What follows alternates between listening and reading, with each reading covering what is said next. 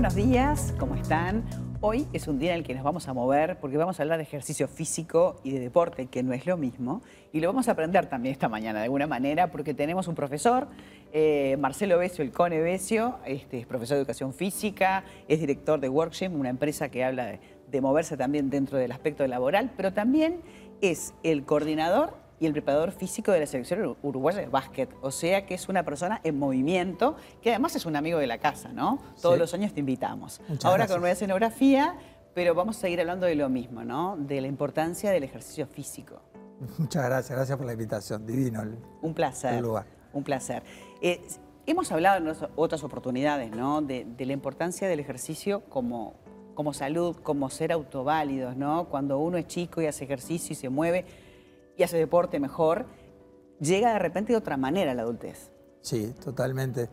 Eh, estar a lo largo de la vida en, movimiento nos permite, obviamente, ir mejorando la calidad de vida constantemente, pero sobre todo este, cuando uno pasa determinadas edades, este, eh, estar bien físicamente eh, y sobre todo mentalmente, porque el deporte tiene varios aspectos en los, que, en, los, que, incide directamente.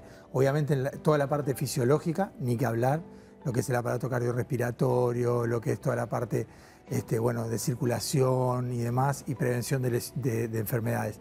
Pero a su vez, este, todo lo que tiene que ver con la salud mental, ¿no? porque el deporte directamente incide en lo que es nuestro estado de ánimo. En, si nosotros, eh, cuando, cuando practicamos actividad física, trabajamos directamente sobre las hormonas, las endorfinas, este, y eso eh, genera directamente un, mejor clima para, para, el día en general, pero sobre todo a lo largo de nuestra vida, ¿no? Claro, un bienestar. No, si será así, yo por lo menos hablo a nivel personal, ¿no? Mis hijas cuando era chica me decían, mamá, estás estresada, anda a hacer deporte, sí, muévete. Y sin duda te cambia, ¿no? Uno canaliza de manera, es mejor canalizar por ahí que de una manera inadecuada. Totalmente. Este, pero más allá de eso, que, tiene que ser un bienestar, hay gente que te dice, no, no, a mí me embola, yo no me, canso, ¿viste? Pero cuando uno empieza y agarra el ritmo, uno se siente hasta fortalecido, hasta en la postura. Total. Respira, se mueve diferente, te cansás menos. O sea, es el opuesto, ¿no? A cansarte, ¿verdad? Es el opuesto. Es otro cansancio y, tiene que ver con,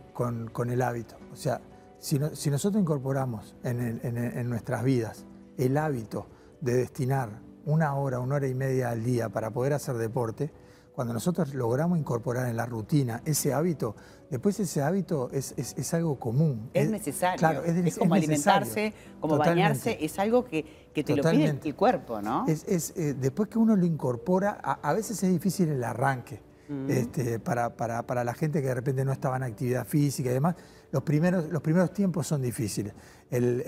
Las famosas agujetas o los dolores cuando empezamos a hacer actividad física, dice me duele todo y demás.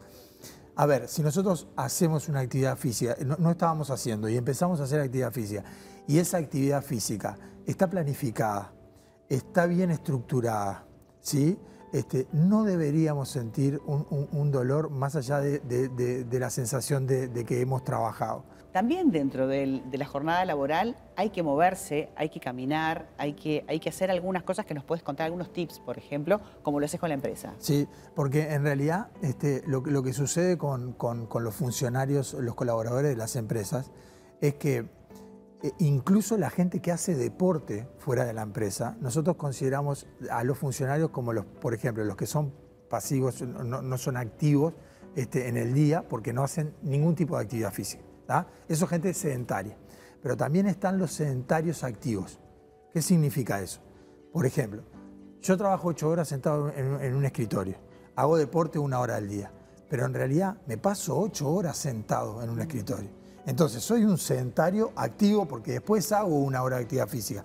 O sea, que lo que le tenemos que decir también a ese funcionario es que durante las horas de trabajo, las 6, 7, 8 horas que está en su computadora, tiene que hacer ejercicio de pausa activa. Es independiente a su actividad que hace fuera del horario de trabajo. Sobre todo la gente este, que pasa la, la franja de los 40, 45 años, te va diciendo que cuando mantuvieron o sostuvieron su actividad física a lo largo de la vida, ¿sí?